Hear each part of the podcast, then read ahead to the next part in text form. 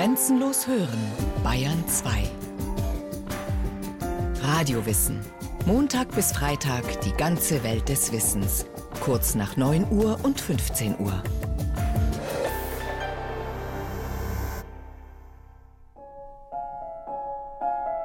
Mein Leben ist gar nicht nach Plan gegangen. Es hat sich immer alles neu und, und verwunderlich ergeben. Wer so nach einem langen Leben Bilanz zieht, ist nicht verbittert. So spricht, wer am Ende alles annehmen kann, was ihm widerfahren ist. Freier von Moltke ist so ein Mensch. Ihr Leben ist auf schicksalhafte Weise verbunden mit den dunklen Jahren der NS-Diktatur. Sie gehörte einem Kreis an, in dem sich entschiedene Gegner des Nationalsozialismus sammelten. Und sie hat dafür einen besonders hohen Preis bezahlt. Ihr Mann, Helmut James Graf von Moltke, wurde im Januar 1945, wenige Monate vor dem Zusammenbruch des Hitlerregimes, hingerichtet.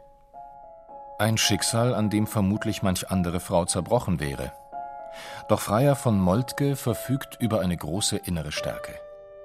Eine ungewöhnliche Mischung aus Mut, Pragmatismus und christlichem Grundvertrauen helfen ihr, auch in schwierigsten Lebenslagen einfach weiterzumachen.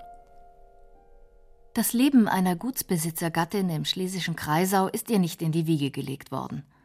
1911, als Tochter des Kölner Bankiers Karl Theodor Deichmann geboren, beginnt sie zunächst ein Jurastudium.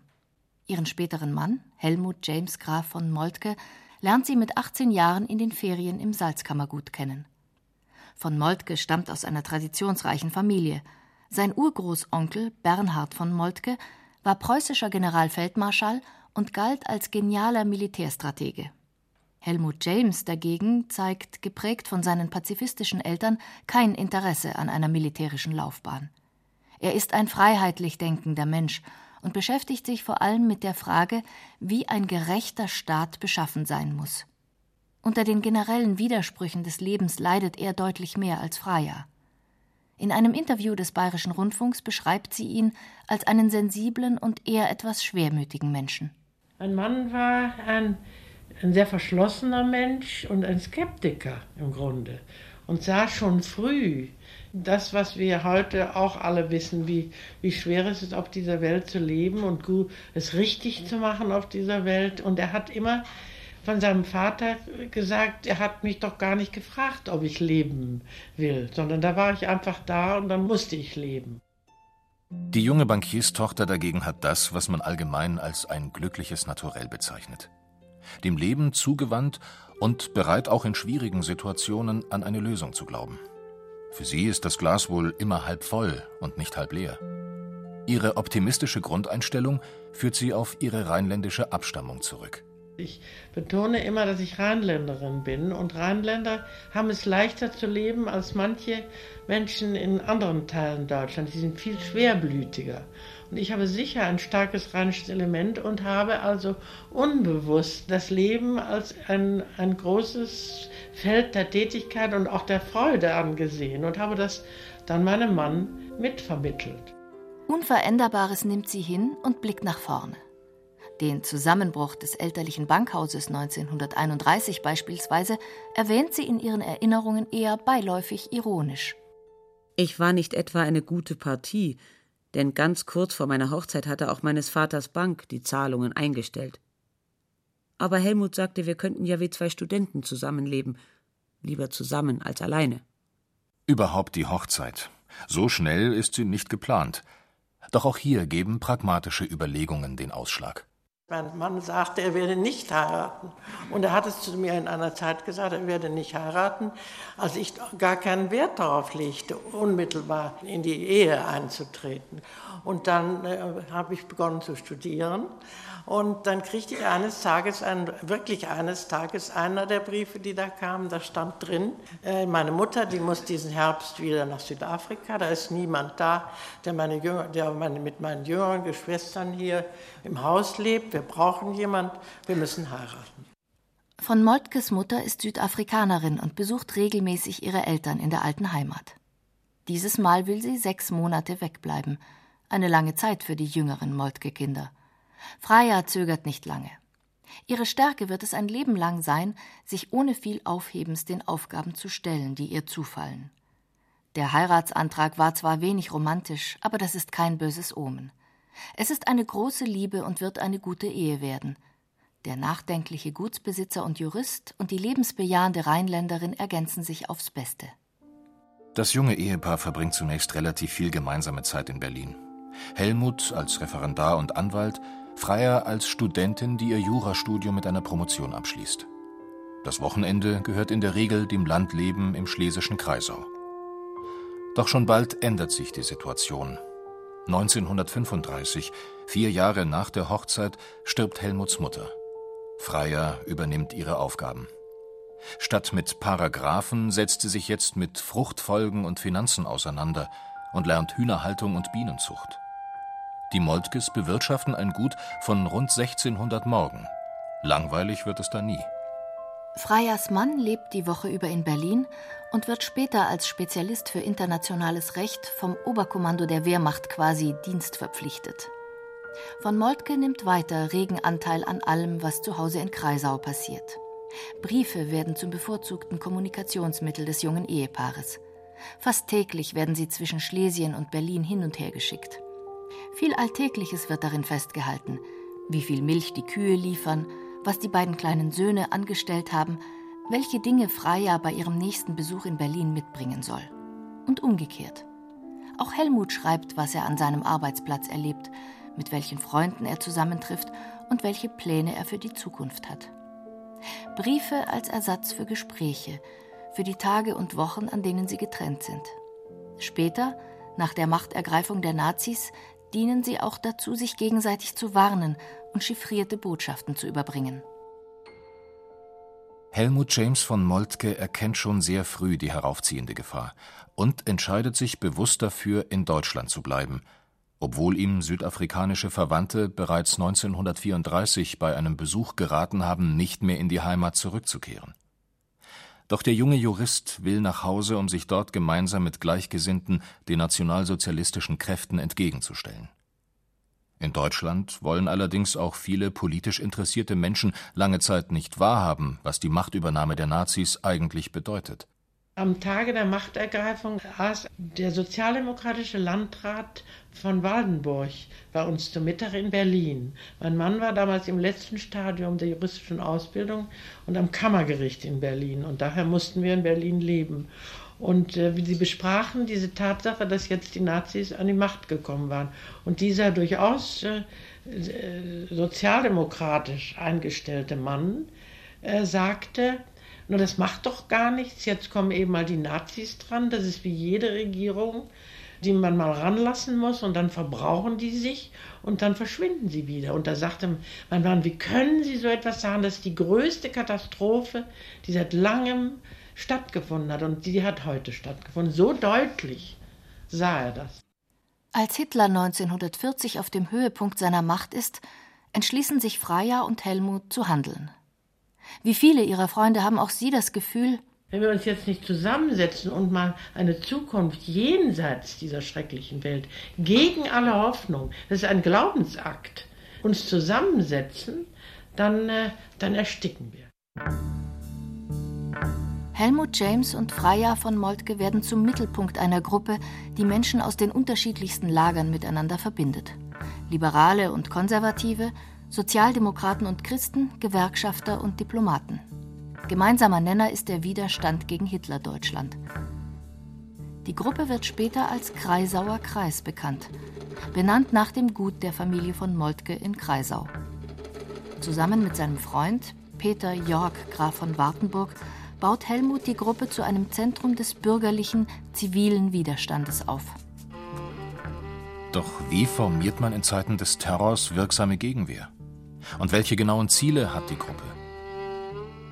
Ein Attentat auf Hitler, wie es der militärische Widerstand um Klaus von Stauffenberg plant und am 20. Juli 1944 auch ausführt, lehnt von Moltke zunächst ab.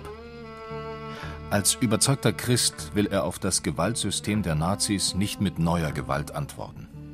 Aber auch strategische Überlegungen spielen bei seiner Haltung eine Rolle. Mein Mann, der sagte, Erstens äh, haben wir nicht die richtigen Leute, es auszuführen, dann geht es daneben. Und wenn Hitler wirklich umgebracht wird, dann kriegen wir eine zweite Dolchstoßlegende. Dann wird später in Deutschland gesagt werden, hätte Hitler gelebt, dann hätten wir den Krieg gewonnen.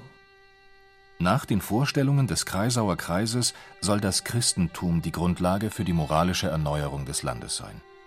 Ziel ist ein humaner, föderaler Rechtsstaat, in dem Glaubens- und Gewissensfreiheit und die Würde des Menschen gewährleistet sind. Regelmäßig trifft sich die Gruppe in Berlin und in Schlesien. Das erste Treffen in Kreisau findet Pfingsten 1942 statt. Man diskutiert, hört Referate, entwirft Visionen. Wie soll man nach dem Krieg mit Rechtsbrechern umgehen? Wie kann man die überfällige Reform der Universitäten angehen? Wie soll das Verhältnis zwischen Kirche und Staat aussehen? Obwohl die Gruppe äußerst heterogen ist, orientieren sich doch die meisten an christlichen Grundwerten. Für sie wird das Vertrauen in eine höhere Macht zur Basis ihres Handelns. Das gilt gar nicht nur für meinen Mann. Ihr Glaube wurde immer stärker, weil sie, was sie riskierten, nicht tun konnten, ohne etwas, was sie tragen, helfen konnte. Und der Liberalismus, der Humanismus, der reicht dann nicht. Bei den Besprechungen auf Kreisau ist Freya von Moltke immer dabei. Später ist sie oft gefragt worden, ob sie keine Angst hatte. Angst vor Verrat, Angst davor, durch einen dummen Zufall entdeckt zu werden. Sie hat das stets verneint. Zum einen war sie wohl zu beschäftigt, um sich Angstfantasien hinzugeben.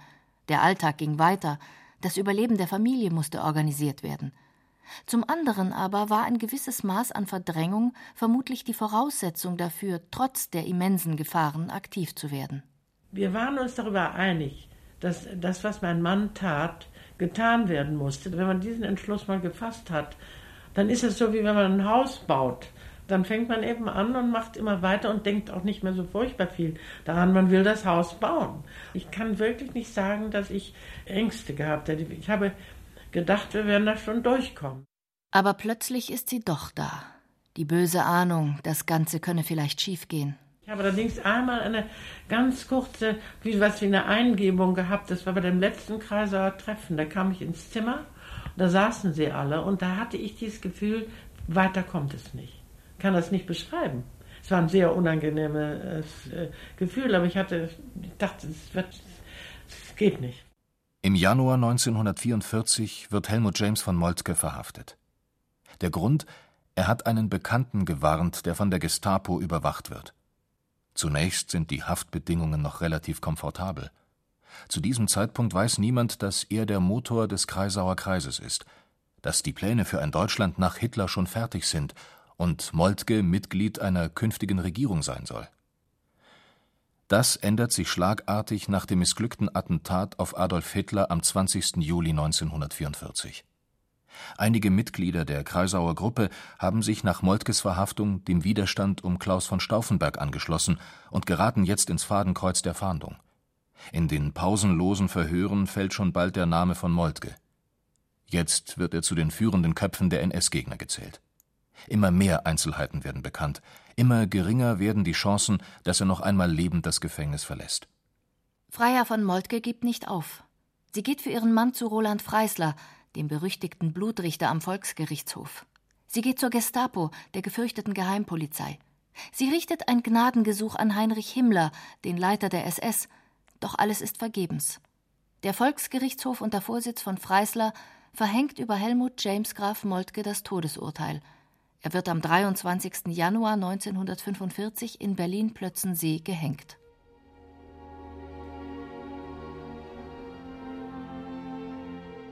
Wie überleben nach der äußersten Katastrophe?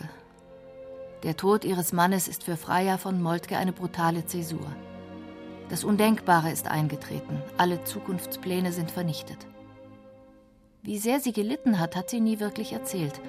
Es ist nicht ihre Art, über persönlichen Schmerz zu sprechen, und letztendlich bleibt das Wichtigste ohnehin unsagbar. Was ihr ein Trost sein wird in den vielen Jahren, die noch kommen, sie hat das Vermächtnis ihres Mannes erfüllt und die Erinnerung an seinen entschiedenen Widerstand gegen ein menschenverachtendes Unrechtsregime wachgehalten. Ich habe das als seinen Auftrag empfunden, den er erfüllt hat, der leider mit seinem Tode geendet ist, der aber ein großer Auftrag war, dieser Widerstand gegen den Nationalsozialismus. Und das habe ich dann als sein Schicksal und mein Schicksal angenommen. Wer Freier von Moltke in den ersten Tagen und Wochen nach der Hinrichtung ihres Mannes erlebt und sie nicht sehr gut kennt, muss irritiert sein. Sie wirkt gefasst, sehr gefasst. Einem befreundeten Gefängnispfarrer schreibt sie, neun Tage nach Moltkes Tod tatsächlich Mir selbst geht es gut. Meine Kräfte werden ungemein benötigt. Ja, es geht mir gut, ich muss es wiederholen. Ich sitze nicht mehr ganz so fest auf dieser Welt und spüre doch, wie sehr ich in ihr gebraucht werde. Gebraucht wird sie vor allem von ihren beiden kleinen Söhnen. Sie sind drei und sieben Jahre alt, als ihr Vater ermordet wird. Ihretwegen beschließt Freier von Moltke, einen neuen Anfang zu machen. Sie geht nach Südafrika, wo die Familie ihrer Schwiegermutter lebt. Dort sieht sie für ihre Kinder die Chance, unberührt vom Nachkriegstrauma in Deutschland aufzuwachsen. Was Freier von Moltke außer den Kindern bleibt, sind die Briefe ihres Mannes, die zu den wichtigsten Zeugnissen des NS-Widerstandes zählen. Über viele Jahre hinweg hat sie sie vor den Nazis versteckt, in ihren Bienenstöcken auf Kreisau. In ihnen lebt die Erinnerung an Helmut James von Moltke fort. Wenige Tage vor seinem Tod hat er Freya in Anspielung auf eine Bibelstelle geschrieben: Ohne dich, mein Herz, hätte ich der Liebe nicht. Ich sage gar nicht, dass ich dich liebe. Das ist gar nicht richtig. Du bist vielmehr jener Teil von mir, der mir alleine eben fehlen würde. Nur wir zusammen sind ein Mensch. Wir sind ein Schöpfungsgedanke. Das ist wahr, buchstäblich wahr. Darum, mein Herz, bin ich auch gewiss, dass du mich auf dieser Erde nicht verlieren wirst. Keinen Augenblick.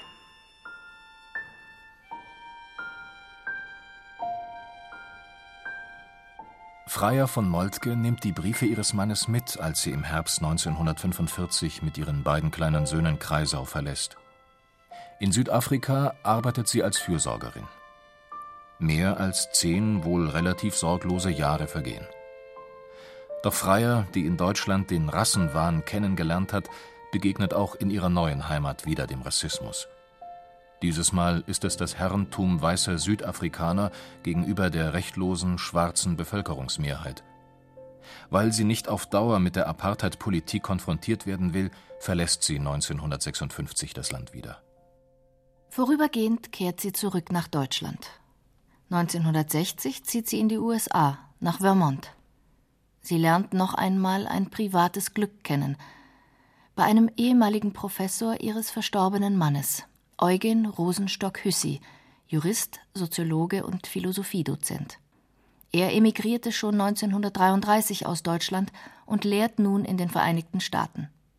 Freier von Moltke zieht nach dem Tod seiner Ehefrau zu ihm. 13 Jahre lang lebt sie mit ihm zusammen. Und noch einmal muss sie es erleben, dass ein geliebter Mann vor ihr geht.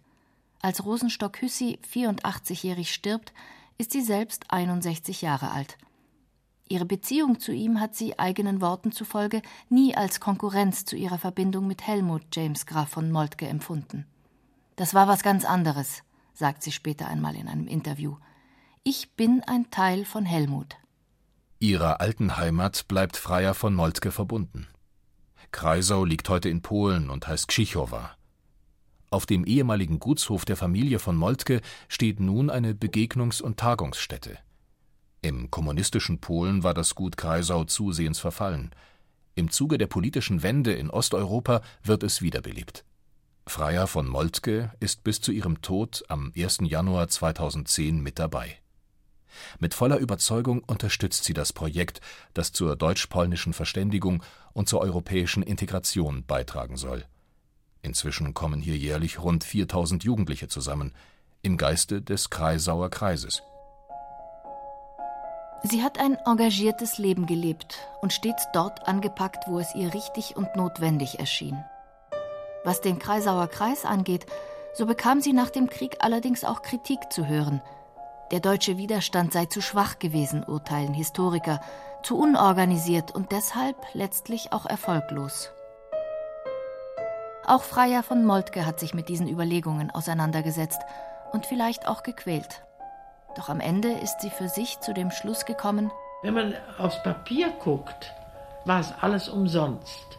Wenn es aber darum geht, dass Leute geben muss, die gegen die Gewalt, gegen die Übermacht aus Überzeugung antreten, dann ist das etwas überaus Wichtiges für die Menschen. Denn sonst ändert sich ja fast nie was auf der Welt. Leicht ist das Leben nun mal sowieso nicht.